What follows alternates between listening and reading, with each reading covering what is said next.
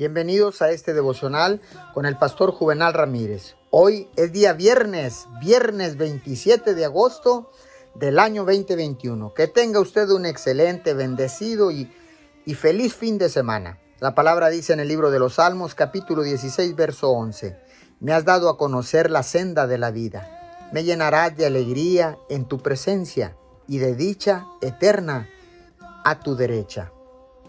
Es bueno estar contento es una cualidad divina, pero no queremos estar tan satisfechos como para no querer ver nunca un cambio. El mejor plan es ser feliz donde está mientras va de camino a donde quiere llegar. Incluso en nuestra relación con Dios siempre deberíamos estar hambrientos de conocer su palabra más profundamente y de conocerlo más a Él íntimamente. No se conforme con una relación mediocre haga el esfuerzo para que sea la mejor que pueda ser. Ser mediocre en cualquier área de su vida es estar a mitad del camino entre el éxito y el fracaso, y no es el lugar que Dios ha ordenado para su gente. Dios quiere que tenga la plenitud del gozo.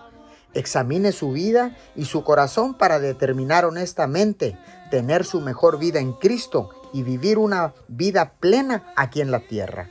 Señor, Ahora entiendo que hay una mina de oro escondida en cada uno de los corazones de nosotros. Pero tenemos que cavar para llegar a ella y cavar profundamente. Ayúdanos, Señor, en el nombre de Jesús. Amén y amén.